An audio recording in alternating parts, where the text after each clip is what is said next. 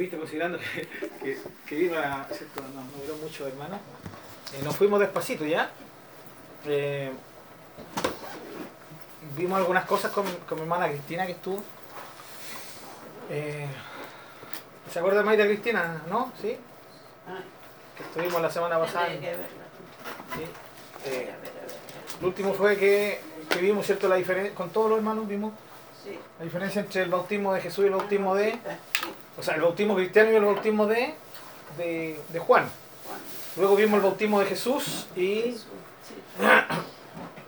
y la tarea era buscar si era paloma blanca o no. ¿Hicieron la tarea? Sí.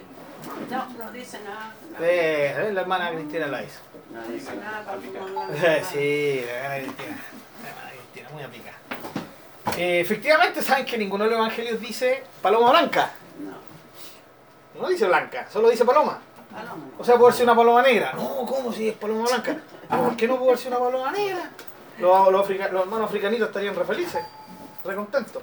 Una jaspea, una bicolor, una café, no importa. El tema es que era una paloma, porque la paloma eh, simboliza ya mansedumbre, mansedumbre. ¿ya? Eh, la paloma, Jesús lo dijo en otra enseñanza, sean astutos como serpiente, pero mansos como paloma. ¿ya? Eh, aparte que la paloma fue es simbólica también, ¿o no? Eh, ¿A qué nos recuerda la paloma? ¿Se nos viene a la mente? Ya, sí, pero aparte de eso, a ver, ¿qué historia se nos viene a la mente con una paloma? Historia. Ah, la de. Juan. eh, Ya. Diluvio. La, el diluvio. ¿sí? Eh, eh, Ah, Recuerden que mandó un cuervo, ¿cierto? El cuervo después no volvió. Mandó la paloma y la paloma trajo la famosa ramita. Ramita. Una ramita de olivo, ¿no? Y de ahí hasta hoy día se usa la paloma con la ramita de olivo aquí en el piquito, ¿no? ¿Cierto? Entonces, eh, esperanza. La paloma eh, era, un- era una. Definitivamente fue en, en, en tiempos bíblicos una, eh, una ave especial. Y el Espíritu Santo tomó forma de paloma. Ahora, la otra pregunta, la otra tarea era, ¿Juan o Jesús la vieron como... Bienvenida Jack. Eh, ¿La vieron? Eh, ¿Era como paloma o, fue solamente una imagen? Y eso fue una tarea también que di que vale- si no hiciera la otra menos menos iban a hacer esto, ¿no se acuerdan? No. Que, sí, que alguien, no me acuerdo si fue, fue el hermano Marcelo o alguien más preguntó, pero tal vez no, no, no, no, no- era con cuerpo de paloma, ¿ya? No me recuerdo quién Ah, fue. bueno, Jorge. Hermano Jorge parece que fue, ¿no? Ya, y obviamente no la buscaron, ya, así que yo les voy a leer rápidamente. En el, en el Evangelio de Lucas, capítulo 4, perdón, capítulo 3, dice el versículo 22. Y descendió, aquí está el bautismo de Jesús, según Lucas, ¿ya? Voy a leer solamente el 22. Y descendió el Espíritu Santo sobre él en forma corporal. O sea, era, eh, ¿quién la veía? ¿O quién, lo, quién tuvo la capacidad de verla? ¿Qué es lo que vio? Una paloma. Una paloma. ¿sí? No es que era como paloma, ¿sí? En el sentido de que, ah, va bajando, se parece a una paloma. No, era eh, el que logró verla así, Vio una paloma. vio una paloma. Porque el Espíritu Santo tomó forma corporal de la paloma. Entonces, dos cosas. No era blanca o era blanca. No lo sabemos. No lo sé, no dice. Sí, no dice. Y segundo, eh, efectivamente, la forma corporal era de paloma. No era una paloma, pero la forma corporal de una paloma. Así, Lucas 3, 22.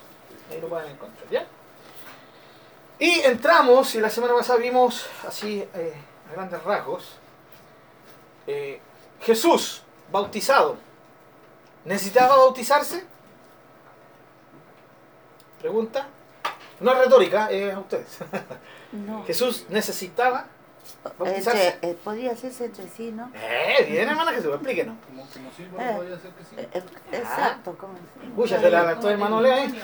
¿Eh? Le, quitó, le quitó el 7 que le iba a poner. 3, 5 para cada uno. y, y por qué no al otro porque no tenía pecado. Exactamente. Muy bien, hermana, hermana Jesús. muy bien, excelente. Esa es la razón, muy sencilla. Jesús no necesitaba bautizarse como hombre porque no tenía pecado. Y el bautismo es ¿cierto? un símbolo de, de la obra de Jesucristo. En el tiempo, en el tiempo en que se bautizó Jesús, el bautismo era directamente muestra de arrepentimiento de pecado, que era el bautismo que Juan el Bautista predicaba. ¿Ya? arrepentimiento de pecado. Exactamente. Y hoy día como cristiano tampoco, porque el cristiano no se, no, no- no se bautiza para arrepentimiento de pecado. El cristiano se bautiza porque ya está perdonado sus pecados Mm. y lo hace como un símbolo de identificación con el Señor Jesucristo, que es diferente. Esa es la diferencia entre el bautismo de Juan y el bautismo cristiano, que eso ya lo examinamos. ¿Es necesario bautizarse para ser salvo? No, para ser salvo no. Pero el salvo se va a bautizar. Pastor, eh, Sí, se- eh, perdóname. Eh, no, es, no es un requisito, no, no hay ningún requisito para salvación, solamente la fe en la gracia de la obra de Jesús, nada más. Ya decir que es, eh, que es un, un requisito para salvación no, no, no es bíblicamente eh, aceptable. Pero como digo, el que es salvo y el que entiende y el que va a conocer no va a tener ningún problema en bautizarse. Que confiese sus pecados ya. De, de hecho, ya está perdonado y por estar perdonado va a leer la Biblia, va a decir, ah, Jesús mandó bautizarse, me bautizo. Entonces los que dicen, no, es que yo no me quiero bautizar, es porque sencillamente nunca había un compromiso. Está la historia, en la historia humana, está la, la famosa historia de, de, de Constantino, el famoso emperador romano, el último emperador gran romano que hubo, ya que dicen que fue el que instauró el cristianismo en, en Roma todo ese tiempo, ya, pero la historia dice que nunca quiso bautizarse, ya, Eh, o sea, nunca se quiso poner, como decimos chilenamente, la camiseta, nunca. ¿ya? Siempre, siempre postergaba, postergaba. Entonces uno dice, ¿será ahora sí realmente cristiano? Dudable. Entonces el cristiano que, que, que sabe la verdad se va a bautizar. ¿Qué le impide bautizarse? No le tengo miedo al agua, eso sería otra cosa, ¿cierto? Muy bien. Mana Jesús. eh, eh, yo no sé si está, yo pensé, pensaba, no sé, cuando yo me bauticé, Ajá. de que el bautismo para mí era para morir para el mundo y vivir para Cristo. Un símbolo de eso. Así. Pero usted ya, ya, ya había ocurrido eso. Cuando usted recibió la salvación, Mm, murió por el mundo y vivió para Cristo. ¿Cuándo, ¿Cuándo nació de nuevo usted? ¿En el bautismo o antes del bautismo? ¿O cuando creyó? Yo creo que cuando creí. Esa- él cree bien, hermano.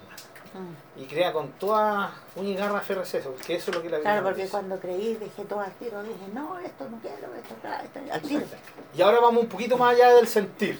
Pregunta. Si sentí, si no sentí. Eh, espera un momento, eh, termino esto y le eh, ¿Sentí o no sentí eh, haber sido salvo cuando creí?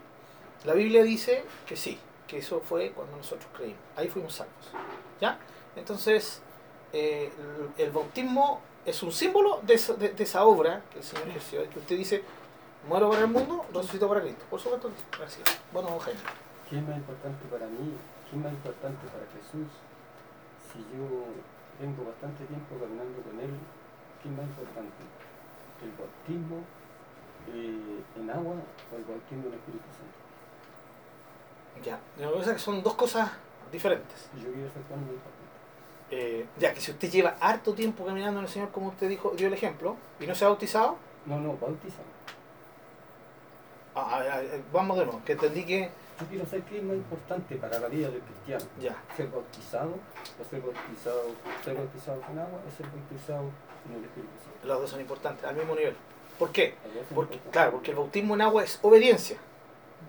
El bautismo en el Espíritu Santo es poder para testificar, para, Para vivir. ¿cierto? Para Poder para obediencia. Exactamente. No es Pero, eh, si es el poder para la obediencia, claro, vamos- para nosotros es más importante que vamos a tener el poder para la obediencia. ¿Es así? Claro, es que, eh, a ver, entendamos, el bautismo en el Espíritu Santo no- en primera instancia no es para obediencia, es para testificar. ¿Sí? Cuando nosotros leemos, ¿cierto? Y recibiréis poder, y cuando haya venido sobre el el Espíritu Santo, y me serán testigos, ¿ya?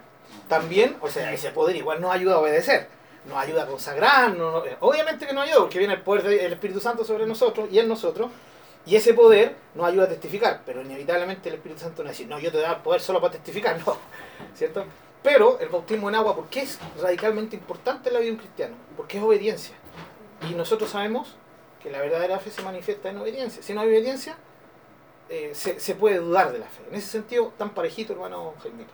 Y el Espíritu Santo mismo siempre nos va a llevar al bautismo en agua. O sea, es el que promueve la, enseñanza bíblica del bautismo por medio de la escritura, porque él fue el que inspiró la, escritura.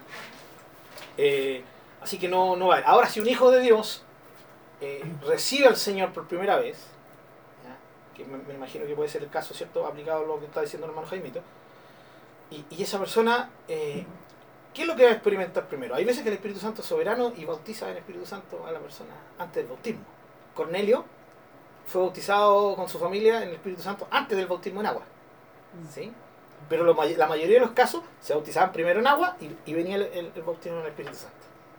Entonces, ¿se da cuenta? Están los dos parejitos porque tienen que ver. A ver, si uno ve solamente el bautismo en agua como un mero símbolo, Sí. está equivocado. Se está diciendo que, que eso, bueno, eso, eso no, no está como, yo no lo sabía, porque me habla de Cornelio. Bueno, ahí estamos Ahí está aprendiendo, que los dos son iguales. Ujú, claro. Claro. Ahora, eh, eh, nunca nos olvidemos que el, el cristiano, cuando parte, necesita ser enseñado, ¿cierto? Cuando nace, no. Un bebé, necesita ser enseñado.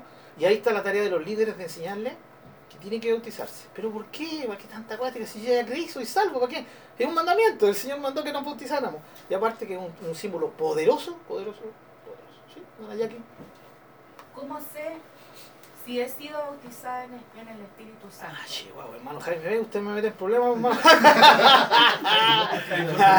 sí, se me fue. Bueno, eso lo veremos el próximo año en el estudio a las 10, a las 10 de la mañana acá. Ya. Eh, no, cortito esto. Eh, nosotros los que tenemos eh, una raíz, aunque a algunos de ustedes les, suena, les suene raro esto, pero nosotros tenemos raíces pentecostales. Ya. Eh, generalmente nosotros entendemos el pentecostalismo como la iglesia metodista pentecostal, el hermano evangélico pentecostal que no toca instrumentos. Y claro, ellos vienen de ese de- de- del mover de Dios que, que ocurrió. ¿ya? En, en el sentido eh, bíblico la palabra, nosotros también venimos de una raíz pentecostal. En el sentido que creemos eh, que el- el- lo que ocurrió en el Pentecostés, ¿cierto? ese poder, se puede seguir repitiendo de una forma individual, personal, por medio de- del bautismo en el Espíritu Santo. Entonces hay dos, hay dos posiciones en la iglesia evangélica. Los que creen que cuando tú recibiste al Señor, recibiste el bautismo en el Espíritu Santo, inmediatamente. ¿Por qué? Porque el Espíritu Santo vino a habitar en tu corazón. ¿sí? Y esta es la otra posición, ambas, ambas, aunque no lo crean, ambas tienen su apoyo bíblico, ¿ya? que es la que nosotros creemos, que el bautismo en el Espíritu Santo es, una, es un evento diferente al bautismo en agua y diferente al de la salvación. ¿ya? Y hay, hay algunos testimonios bíblicos. No, no los puedo dar porque no, no tenemos el tiempo. ¿ya? Entonces, pero vo- voy directamente, eh, quería explicar eso antes ya. ¿ya? Entonces, ¿cuál es la posición nuestra? Es la segunda. Creemos que el bautismo en el Espíritu Santo es un evento que viene después. ¿Cómo tú sabes que estás bautizado en el Espíritu Santo? Por mucho tiempo eh, se creyó a prejuntía que la única forma era saber era hablando en lenguas. Pero escrituralmente no hay 100% apoyo en eso. ¿ya? Entonces cuando alguien diga, no, la única forma de saber si estás bautizado es hablando en lengua. Yo he escuchado gente hablar en lengua y son y, y- y no fue una, una, una lengua espiritual, y son unos carnales de primera, ¿me entiendes? Ya, eh, incluso hay, hay, hay esta imitación de lenguas satánicas de la lengua bíblica, eh, eh, del espíritu. Entonces no, no es la forma. La mejor forma es, como todo lo cristiano, en el, es en, el, en la cancha, como se dice. En la cancha. ¿Cómo se ve? Cuando tú tienes, eh, en un momento en tu vida, tú sientes que, porque dice bautismo, ¿sí? Eso significa que eres sumergida, tanto en el, en el espíritu como en el agua, ¿sí? Y eso significa que tú te sumerges. Entonces, esa, esa inmersión en el espíritu, que se llama bautismo en el Espíritu Santo, te, te, te marca. Hay, hay algo que te marca en tu vida, en un antes después, y tú dices, no, ese momento yo sentí una llenura, ¿sí? Sentí que, que adentro hay un fuego, que mi, mi, mente se enfocó, eh, y eso es algo completamente personal. ¿Ya? Ahora, si yo creo y dudo que lo tenía porque no recuerdo algún momento así tan especial, entonces, ¿qué es lo que tengo que hacer? Es buscar eso. Pedírselo al Señor. ¿sí? Porque es muy importante. ¿Ya? Mano Leo. ¿Quedó, perdón, quedó más o menos. Sí, quería saber si que también era requisito para la salvación. No, para la salvación no. Pero para el servicio es indispensable. ¿sí? Y para vivir una vida llena, porque el Señor nos dice sean llenos del Espíritu Santo. ¿Ya? Pastor, uno decide confesar los pecados, pero el que te insta el Espíritu, ¿cierto? Sí, sin duda. Sin duda, es una obra del Señor. Ahora, soy yo el que decido al final hacerlo o no. Ya, muy bien. Seguimos. Sí, hermano Marcelo. Eh, el tema del bautismo de Jesús eh, fue siguiendo eh, la ley, en el sentido de que, porque los sacerdotes cuando se tenían que presentar, ¿no es cierto?, eh, eran lavados, ¿no es cierto?, purificados. ¿Se podía tomar o no? ¿No Eh, era- No directamente. Ya, justamente lo que usted hace mención son las famosas abluciones que se llamaban, los lavamientos corporales que tenían los sacerdotes. Eso era exclusivamente para los sacerdotes. Entonces no había acceso a otra, a, a- otra gente. Si digamos el, el sumo sacerdote. Exactamente, justamente. Entonces era muy, muy elitis- elitista, por, por voluntad de Dios, porque ellos tenían que presentarse limpios ante Dios. Ya, y algunos han tratado de hacer, a- hacer como eh, poner en paralelo el bautismo de Juan, el bautista, con eso, pero la verdad es que, claro, tal vez tenía el mismo sistema, tal vez Juan eh, siguió el, el- el modelo del bautismo asemejándose a eso, pero el bautismo de Juan era completamente diferente, era para perdón, arrepentimiento y perdón de pecado, ya, no para presentarse, no para purificarse en un servicio litúrgico o sacerdotal. ¿sí? Sí, pero es que eh, vemos que el sacerdote eh, era limpiado justamente porque, eh, para presentarse ante Dios sin pecado, sin... Claro, pero no era el agua la que lo limpiaba espiritualmente, eso era solamente limpieza física. porque tenían que presentarse interna y externamente limpios. ¿Sí? Entonces, en ese sentido, las abluciones o esos lavamientos corporales eran solo para estar limpios corporalmente. Y un símbolo de la limpieza espiritual, pero muy claro en la ley que solamente la sangre podía redimir o expiar pecados. En ese sentido, ellos por eso, antes de sacrificar por el pueblo, sacrificaban por ellos. ¿Sí? Muy bien, seguimos. Caramba, no, no vinieron el domingo pasado y están haciendo unas preguntas de la, de la lección, perdón. Ya, A ponerlo al día. ya, la última no la vuelto más, la próxima me traen, me traen mínimo un- una, una manzana. Seguimos entonces, hermanos. Eh, Jesús fue bautizado, ¿cierto? Y vino el testimonio del cielo. ¿eh? Co- Cortito, tremendo. Miren cómo el Señor va, va manifestando un camino a seguir para nosotros. Jesús fue bautizado, no necesitaba bautizarse, se bautizó. ¿Qué hacemos nosotros los que le seguimos? Nos bautizamos en imitación a Él, ¿cierto? en obediencia. Seguimos sus pasos. Segundo, Jesús ahora eh, dice que recibió una, un testimonio de arriba del cielo. Tú eres mi hijo amado, te tengo complacencia. Tú eres el hijo que me complace, el hijo que agrada a mi corazón. Ahora, la pregunta, ¿esto es aplicado a Jesús solamente o sería la idea que Dios lo aplicara a nosotros también? ¿Cómo? ¿Cómo fue la.? Ah, los dejé a todos locos. Sí, para nosotros. Muy bien, voy de nuevo. Esta frase de Dios, ¿es solo aplicable a Jesucristo o, o podría ser aplicada a nosotros? Tú eres mi hijo amado, en ti tengo complacencia. Por supuesto que. Él quiere que seamos Eso. Aquí sigue Jesús mostrándonos un camino a seguir. ¿Cuántos hijos tiene Dios? Literalmente, literalmente, Los que le han aceptado. literalmente. Literal. ¿Cómo? Li- Siento por literal. este Todo aquel que ¿Ya? ¿Sí? ¿Estamos de acuerdo? Literalmente. Directamente, por, por naturaleza, por esencia. ¿Cuántos hijos tiene Dios? El Padre. Ah, por esencia. Ah. Jesús, ¿cierto? Ya. Pero no, no espiritualmente por una generación, no porque el Padre haya creado al Hijo, como creen ¿cierto? algunas sectas. No. Eh, la generación es en el sentido de que eh, en un momento en la eternidad, ¿sí? Y en, en el proyecto eterno de Dios, eh, eh, el Dios triuno se manifestó como Padre, Hijo y Espíritu Santo para poder realizar una obra de salvación a favor de nosotros. ¿ya? Por eso eh, eh, Dios se hace, se hace hombre. Sin embargo, en el bautismo tenemos la voz del cielo. Sí. Hay, hay alguien en el cielo, ¿no? Así es. Eh, tú eres mi hijo amado. Vemos al Espíritu, no arriba en el cielo, sino ya descendiendo, en forma de cuerpo de paloma. Y vemos al Hijo recibiendo el bautismo, pero también, eh, en este caso, la llenura o al Espíritu Santo directamente. Entonces, tenemos tres personas que en el concepto bíblico, ya después, acabado el Nuevo Testamento, sabemos que es el Dios triuno: Padre, Hijo y Espíritu Santo. En el sentido de que los tres tienen la misma naturaleza, porque los tres son Dios, pero no tres dioses diferentes, sino un solo Dios. Ahora uno dice, pero ¿cómo, cómo, cómo me explica eso? Es Pero obvio, si Él es Dios, pues. es un ser absolutamente diferente a todo ser que existe. ¿Entendemos eso, no, hermano? Y en eso nos gozamos. O sea, hermano, es, es como si apareciera un alien y, y el alien tuviera alguna, no sé, porque tuviera la boca acá. Perdón, en la burda, el burdo ejemplo, pero para que entendamos. Y yo le dije, uy, ¿por qué tenés la boca acá? ¿Cierto? Y él me habla por acá y me dijo, yo soy un alien, no soy un humano. ¿Entiendes? Esa es la idea. esa es- estamos hablando del ser supremo, el ser absolutamente eterno, ya separado. No hay nadie como él. Entonces, esto le permite, esta triunidad de Dios nos muestra cómo es este ser magnífico y único. ¿ya? Y aquí lo vemos manifestado. Ahora, en el sentido de naturaleza, de esencia, el único hijo unigénito es Jesús. ¿Sí? Que dio a su hijo unigénito.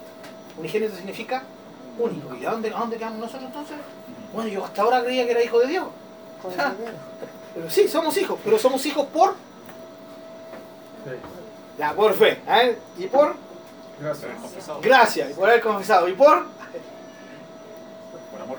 por amor, muy bien, ya. Y el que me diga la palabra y el término preciso, Ah, ya lo hago pastor.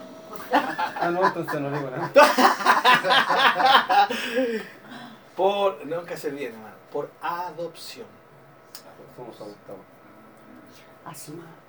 Somos, fuimos adoptados Amén. como hijos suyos. No somos hijos, ¿cierto? Somos hijos legítimos en el sentido de que la, por la adopción, porque un hijo adoptado hoy en día es legítimo, ¿no? En el sentido de que la ley lo ampara como, como hijo, exactamente. ¿ya? Pero no es de la, de la sangre de los padres que lo adoptaron. ¿ya? Nosotros no tenemos, no somos de naturaleza divina, como creen algunas sectas, que somos dioses, ya pequeños dioses y algún día vamos a llegar a ser dioses. No, ni somos dioses, ni fuimos dioses, ni seremos jamás dioses.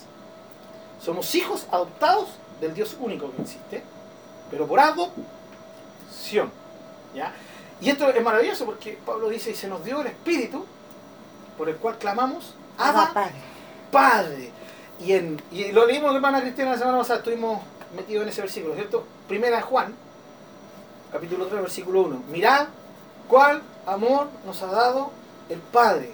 ¿Sí? Y en la versión NBI, en la versión más moderna dice, y lo somos, así con exclamación. ¿Ya? Somos. ¿Somos hijos de Dios o no? Claro que sí. totalmente. la potestad de ser llamados Pero, hijos de Dios. exacto. Hermano Jaime, es que, bueno, yo siempre eh, sé que somos adoptados, pero yo siempre digo, los verdaderos hijos es el pueblo de Israel. Sí. Estoy equivocado, parece. Ya. que está hablando ahora. Bueno, estamos por vender, ¿cierto? Sí. Sí, efectivamente no, ellos tampoco son hijos. O sea, puedo decir, ellos son adoptados primero y nosotros después, sí, por adopción como nación. como nación. Como nación. La diferencia con nosotros es que adoptados primero, ahora Exactamente. somos- y después venimos nosotros. Ya, Nosotros la- tenemos tercera, cuarta, cuarta, por adopción de pueblo ellos. La diferencia nuestra es que nosotros somos adoptados individualmente. como gentil. Y no, y por persona. O sea, usted es un hijo de Dios. ¿Sí? Usted es un hijo de Dios. Sí. Si no hubiera nadie más, usted igual seguiría siendo un hijo de Dios. La nación de Israel fue adoptada como, como nación. Y es interesante que ustedes en el Antiguo Testamento no van a encontrar mucho esto de que eh, eran hijos, en algunos versículos. Es en el Nuevo Testamento donde el primer hombre, eh, primera vez en la historia, que se le ocurre decirle al Padre, a Dios, Abba Padre. Porque Abba Padre, ya, significa papito, papá querido. Abba es una palabra aramea y es la que ocupaban los niños para dirigirse a su papá de forma cariñosa. Abba, padre. Así que cuando cantemos a padre, ya, sepan lo que están cantando, ¿ya? ¿Ya? Sepan lo que están cantando. No tiene nada que ver con, con, Con lava. con la ABA, ¿cierto? Ya ni con los, ni con los famosos grupos de los años atrás. ¿Ah? Claro, por supuesto. No, no, no. No, no, no, no. Ni tampoco en el grupo que le gustaba la- aquí a nuestra querida hermana, al grupo ABBA. Muy bien, nada, con, nada que ver con eso, ¿ya?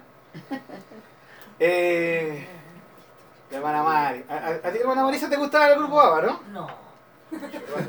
Estoy clarito. No me gustaba Ah, Floyd, pues, Ah, de- perdón, ya, pues, menos todavía. Bien, Abba entonces es una palabra aramea que habla de, de la intimidad entre un hijo y un papá. Qué lindo.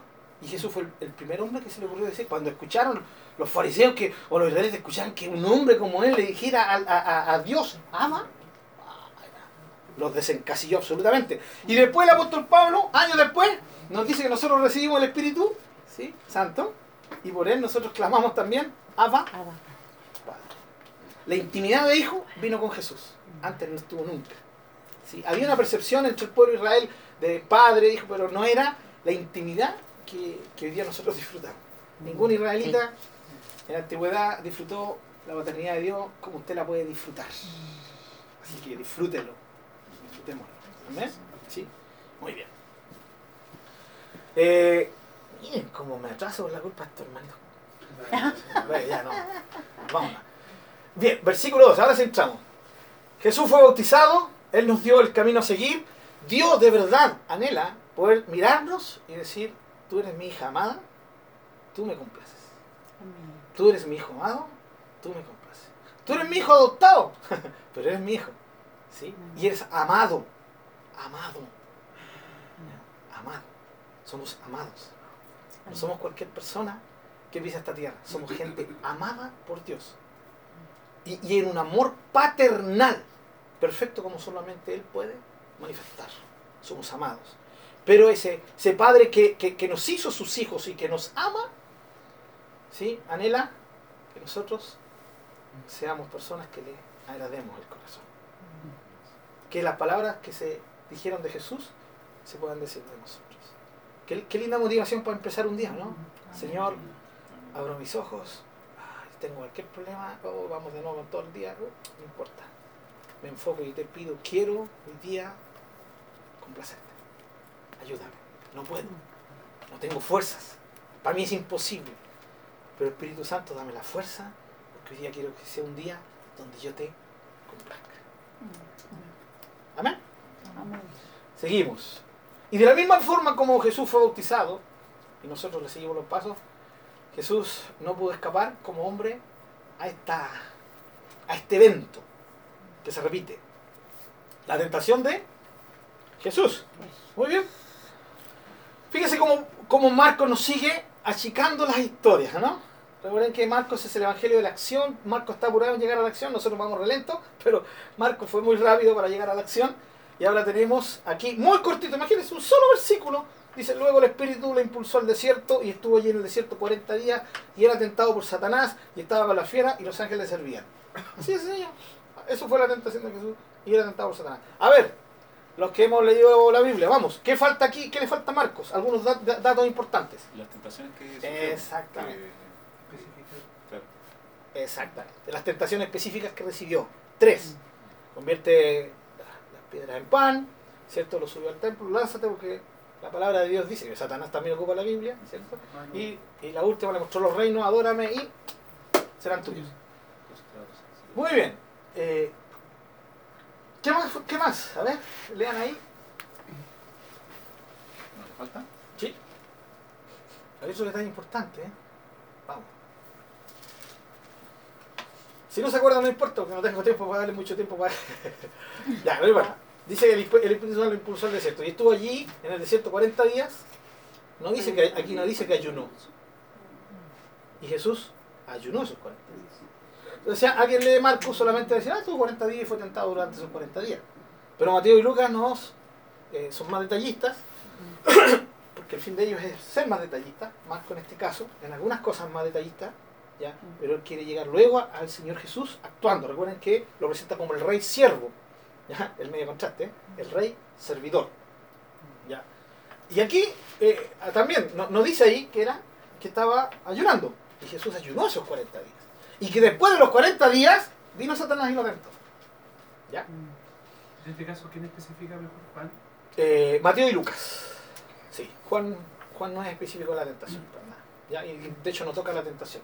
Per- perdón, pastor, Sí, que, una supuesto, eh, llama mucho la atención cómo, cómo relatan la, la historia, por así decirlo. ¿ya? Eh, por ejemplo, el otro día usted hizo mención de eh, cuando eh, arrestan a Jesús.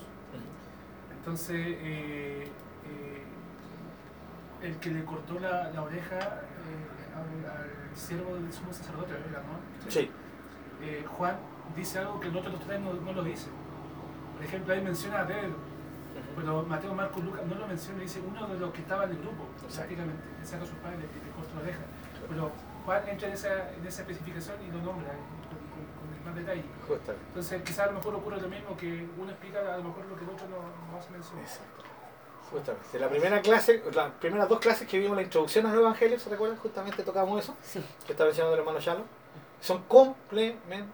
Así que el, que- el, el flojo que dice, no, iba a leer un solo Evangelio para salir de Jesús, se está perdiendo, Exacto. ¿cierto? Las otras tres Ah. cuartas partes del todo son complementarios, justamente. Y se van a encontrar con detalles en un Evangelio que no lo tiene el otro, y algunos que los tienen todos, y algunos que solamente lo tiene tres y el otro dos. Y nos vamos a encontrar, pero eso va a ser, yo creo que Mateo lo vamos a estar estudiando con 3, 4 años. Mateo incluso, eh, en más de alguna ocasión, parece que se pega como la, la descarrilada, ya. Y solamente les voy a dar una de estas para que vayan tomándole gustito. No, mejor que no. Tenemos aquí esto, ¿sí? Muy bien la- lo, lo que acotaba nuestro hermano. Es justamente lo mismo pasa acá. Mateo y Lucas presentan detalles. ¿ya? E incluso Mateo y Lucas presentan detalles entre ellos, ¿sí? Eh, complementarios. Por ejemplo, Mateo dice lo que dice aquí eh, Marcos, y los ángeles le servían. Mateo termina la tentación diciendo, y los ángeles le servían. Y Lucas no dice que los ángeles le servían, ni que las fieras, Mateo tampoco habla nada de fieras, ¿ya? Pero Lucas termina diciendo, y Satanás lo dejó por un tiempo. O sea, no crean que Jesús fue tentado tres veces. Jesús fue tentado como hombre durante toda su vida terrenal. Se dan cuenta cómo él marcó el, el terreno cristiano, ¿no? Por eso somos cristianos, por eso nos llamamos cristianos. Porque seguimos a, a Cristo, seguimos su vida. Y aunque al principio la palabra cristiano tal vez fue, ¿cierto? fue como bullying, burlona, pero nosotros la aceptamos porque no tenemos eh, vergüenza de, seguir- de- de decir que somos seguidores de, del Cristo. ¿Ya? Noten bien, mire, era tentado por Satanás y aquí Marco le añade algo, estaba con las fieras. Algunos han querido decir que las fieras son, son símbolos, ¿cierto? Alegorizar esto y que, que- que eran espíritus malignos que estaban ahí luchando contra él. No, fiera, fiera. ¿Ya? ¿Qué significa? Que de repente hayan andado un león por ahí, ¿sí? un zorro, un, lobo, ¿cierto? un oso, y, y- y no le hacían absolutamente nada. Recordemos. Eh, Jesús, yo me imagino ese desierto, era como el cielo, ¿no? Traído a la tierra. Eh, fu- fue como traer a, a ese desierto el Edén del principio, antes que Adán cayera. Cuando Adán andaba con las bestias del campo, ¿sí? Como si nada, como si nada. Y ahí Jesús muestra, ¿cierto? Su deidad. Cómo en ese, en ese tiempo de ayuno, la comunión con el Padre fue tremendamente profunda. Los animales no le hacían daño. Él podía cohabitar con los animales como lo hacía Adán antes de que el pecado entrara. ¿Sí? Muy bien. ¿Alguna acotación, pregunta sobre eso? Los ángeles le servían. ya. Después de los 40 días, ya Jesús tuvo hambre. Por eso fue tentado y la primera tentación iba dirigida al, a su necesidad física. Muy bien. Eh, los ángeles le servían. Sin lugar a duda aquí, lo más probable es que le hayan traído comida. ¿Ya? ¿Qué tipo de comida? Algunos dicen, le trajeron comida angelical, de esas que comen los ángeles arriba. Decían, no, la verdad es que no, no dice nada de eso. Eso es buena imaginación nuestra nada más. Solamente dice que le servían. Ya le pueden haber traído alguna comida humana, comida vegetariana. diría la hermana Alejandra, ¿cierto? Muy bien.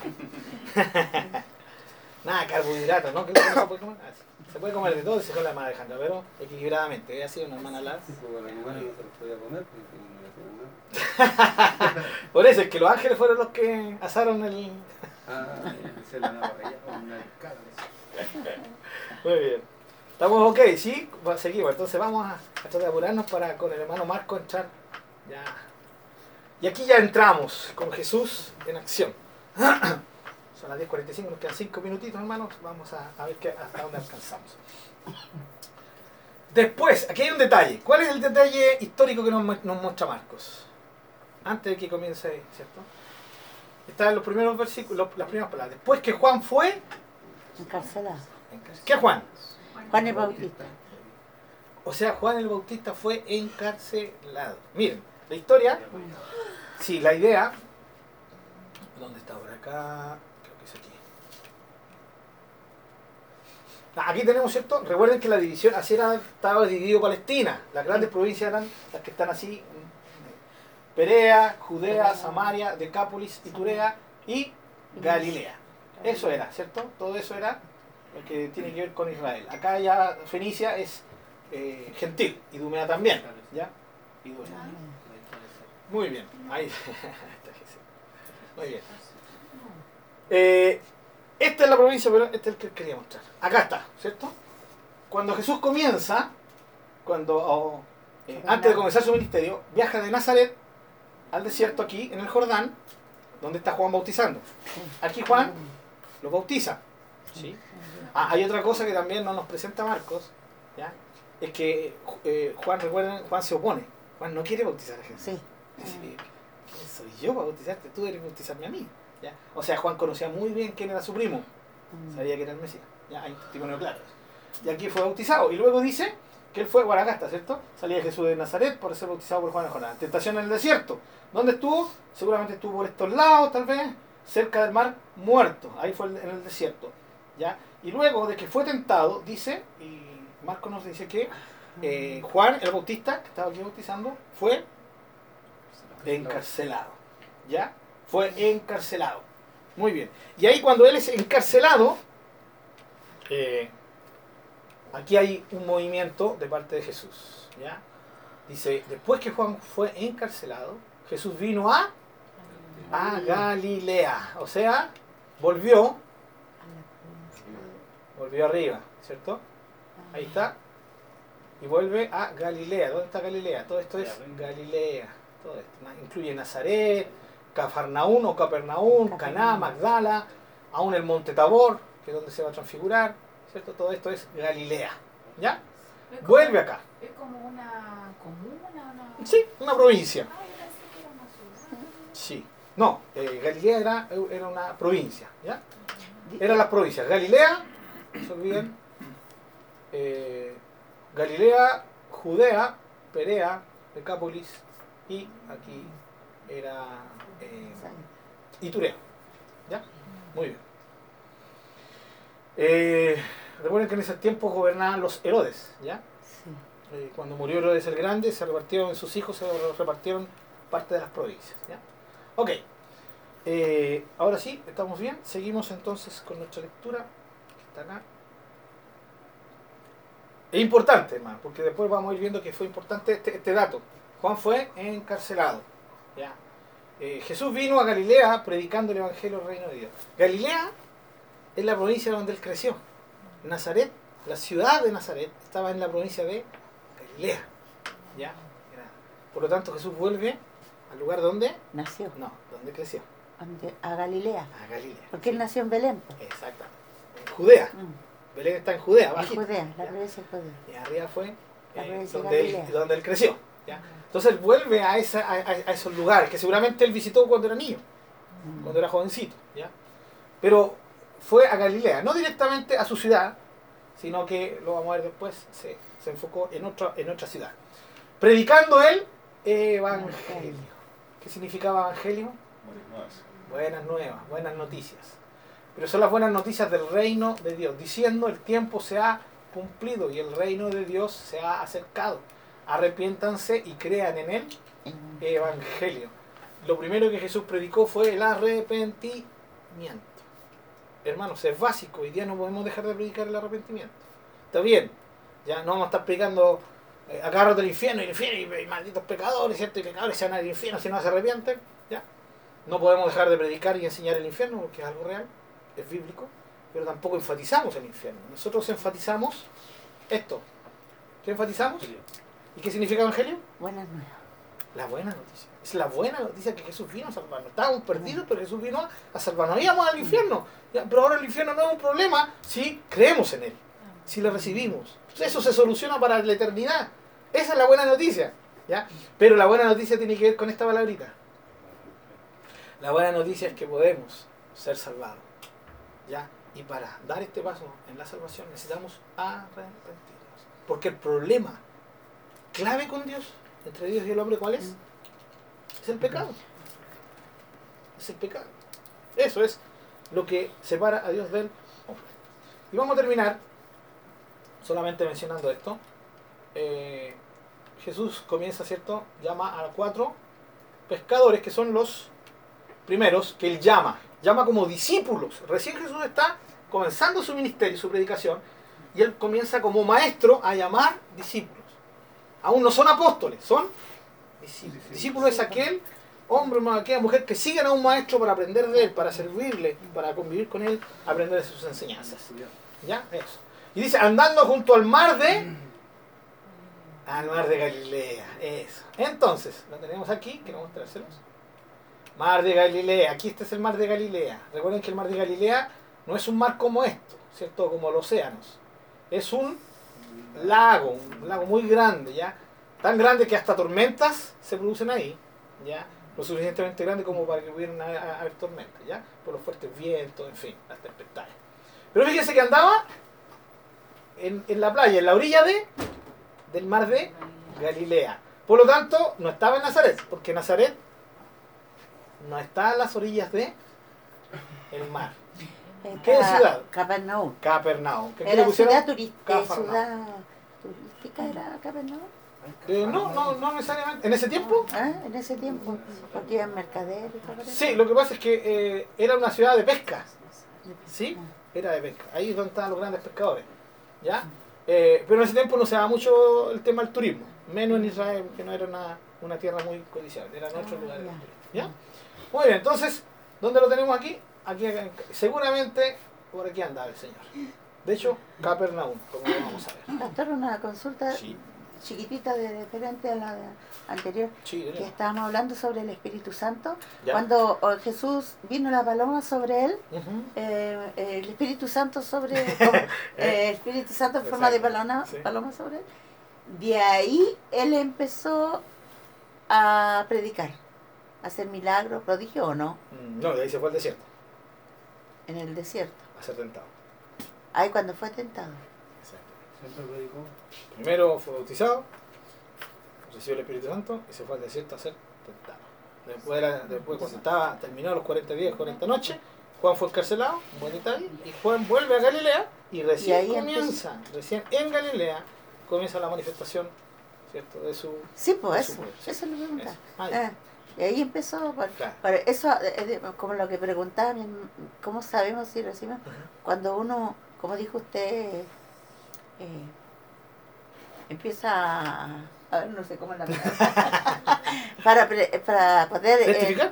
ah, testificar, claro. Poder para testificar. Claro. Claro, Jesús, Cuando viene el Espíritu Jesús Santo. dependió del Espíritu Santo para poder. Él, él como hombre pudo haber sido, haber dependido de su propia deidad, pero no lo hizo. Él dependió para enseñarnos y para marcar una, una ruta para nosotros, un camino a seguir. Él dependió del Espíritu Santo. Él, él era Dios, ¿cierto? El Dios dentro de ese cuerpo humano, dentro de esa humanidad total, estaba toda la deidad. Pero él no ocupó esa deidad, sino que se valió del Espíritu Santo, porque es, vuelvo a decir, es la ruta que nos marcó a nosotros. Nosotros hacemos lo mismo, no somos no podemos usar deidad porque no somos dioses, Sí. pero sí el Espíritu Santo habita en nosotros y podemos usar de ese poder que Él nos da, que Él nos imparte, para poder vivir la vida como Jesús la vivió. Sea, es, Él es el camino, ¿sí? Amén. Seguidores. podemos- Así podemos imitarlo. Como Seguidores. No hay otra forma de imitarlo, no con nuestras fuerzas. Entonces, en Capernaum se empezó todo. Listo, entonces claro, en, en el otro evangelio Capernaum es la ciudad de, de estos cuatro pescadores. Andando junto al mar de Galilea, vio a Simón y Andrés su hermano, que echaban la red en el mar, porque eran pescadores. ¿Ya? Y les dijo Jesús, venid en pos de mí, ven, síganme, y haré que sean pescadores de hombres. Dejando luego sus redes, le siguieron. Esta palabra luego es clave en Marcos.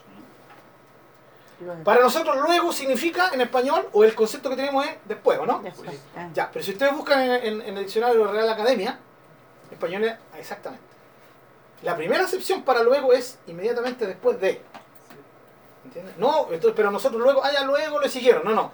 Eh, esta palabrita podría ser tra- también traducido como inmediatamente. O al tiro, como decimos Al tiro, chilenamente. ¿cierto? Aunque hoy día decimos ya, eh, ah, esto ya al tiro, pero eh, hoy día el al tiro significa. Sí. Claro, exactamente. Hay una especificación. Ahora, es un tema, hermano, y aquí yo entro, eh, no los quiero dejar con inquietud porque no tenemos tiempo. Y lo vamos a ver la próxima semana. El tema de las versiones. ¿Sí? Y de la- porque las versiones tienen que ver con las traducciones. ¿Ya? Recuerden que el Nuevo Testamento fue escrito en, en griego. No fue escrito en nuestro idioma. Y nosotros no podemos luchar con eso. No, no fue como el hermano inglés, el hermano norteamericano que fue un hermano Fue y le dijo escrito el Nuevo Testamento en, en griego. en griego. Entonces el hermano entró a una biblioteca y el hermano estaba enseñando que era el griego el, idioma original y el hermano, el, el gringo se, se enfureció, le dijo, "Este hombre mentiroso, ¿cómo puede estar mintiendo? Si la Biblia fue escrita en inglés. Ah, Me juraba que debe ser la ignorancia, ¿cierto? Pero para eso estaban los, lugares donde estudiamos la palabra del Señor, nuestras congregaciones para enseñar. Entonces vamos a ver que este es un tema, aunque lo dice muy bien, ¿cierto? Porque eh, eh, ¿qué es lo que hace Reina Valera? Traduce luego como inmediatamente en Mateo. Aquí lo produce como luego, pero porque eh, el idioma español luego también significa inmediatamente en su primera acepción. O sea, no es un tema, es la misma palabra que se traduce inmediatamente como lo vamos a ver después, ¿ya? Eh, eh, inmediatamente y luego. En la misma palabra griega. Pero eso lo vamos a ver la próxima semana. Entonces, ese significado inmediatamente. Inmediatamente. No es después de. No, inmediatamente. Jesús los llamó, ¿cierto? Y dejando inmediatamente sus redes, sus redes le siguieron. Y aquí es donde uno dice, pero ¿y por qué Gallo de Oro, ¿cierto? O, o Silvana Valera, ¿por qué no lo pusieron inmediatamente? mejor? Claro. Y nos complican las cosas. Porque recuerden que el idioma español es un, es un idioma hermoso. Entonces nosotros podríamos, podríamos, de hecho, podríamos definir una cosa con una sola palabra. Pero el español le da por usar varias Vamos palabras. solo- Porque es una, es una lengua hermosa, ¿cierto? Mm. Eh, muy abundante. ¿Cierto, hermano Charo, tú que, que eres profesor? El... ah, sí, no, está bien. No, perdón, perdón. no. Que, que el español es un idioma muy rico en, en- en lenguaje, ¿cierto? Una, un- eh, una, podríamos definir una cosa con una sola palabra, pero tenemos varias palabras para decir, ¿ya? Decir algo. Ve- ve- Vengo yo y digo, Leito, tú eres hermosa, ¿cierto? Pero también podría decirle bonita, linda, ya tres palabras. Ahora uno dice, ay, qué hermoso es más y qué lindo es menos, y, pero el significado lo mismo. De hecho, eh, es donde más se utilizan los, los sinónimos. Justamente. ¿eh? Y eso es lo que le complica a, a las personas, ¿cierto? Eh, aprender español. Es difícil aprender español. Es bonito nuestro idioma. Muy bonito, muy bonito. El idioma de Cervantes, como le dicen los, los, los intelectuales, ¿no? Muy bien, entonces, claro, ¿por qué? Porque ellos escriben, eh, ¿cierto? Eh, eh, Mateo, o sea, eh, en este caso, ¿cierto? Los traductores, que son, no, no Mateo, Mateo el escritor. Cipriano, Casio Reina y Cipriano Valera, que fueron los, los- los que escribieron nuestra primera Reina Valera, ya, los que tradujeron. Entonces, en, en, en una parte traducen la palabra como inmediatamente y en otra ponen, traducen luego, porque para ellos significa lo mismo. Es como decirle, y, y, y la Leito era hermosa y, y después Linda. y la Leito era linda, ¿cierto? Eh, lo mismo, pero ¿por qué? ¿Cómo? ¿Por qué? Por el- por el- entonces, este- esto es un tema de traducción, Mm. no de escritura, porque el escritor griego ocupó la misma pregunta, o sea, la misma pregunta, la misma, Misma palabra. la misma palabra. Muy bien. Listo, hermano, hasta que nos vamos a llegar. Quédense con eh, Pedro. Dije Pedro. ¿Era Pedro o no? No. Ah, ya, muy bien, era Simón. Excelente. Todavía no era Pedro. Vamos a ver también eso. ¿Ya? Eh, los, los primeros cuatro. Y luego, acá, en el versículo 19, pasando un poco más allá, adelante vio a, Ja- a- a Jacobo, hijo de Zebedeo. Fí- Fíjense cómo aquí nos da la descripción. De Pedro no dice nada, pero de Jacobo sí nos dice y nos nombra su padre. Y a Juan su hermano. También ellos en la barca que remendaban las redes. Y luego los llamó y dejando a su padre Zebedeo en la barca con los jornaleros, le siguieron. Hay un detalle bien interesante de Marco, pero este aquí no nos vamos a llegar. Amén. Hay unos Bien. hermanos de Jesús, hijos de María, que también le siguieron, ¿no? No, ningún ¿No? hermano le siguió. Ningún hermano creyó en él. Hasta que lo vieron resucitado. Ah, ya, ya. Oremos.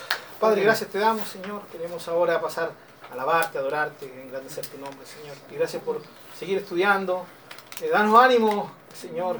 Eh, tal vez vamos lentos porque hay tantos detalles que tenemos que ir conociendo, Amén, que tenemos que ir profundizando. Eh, ha llegado el tiempo en que ya profundicemos.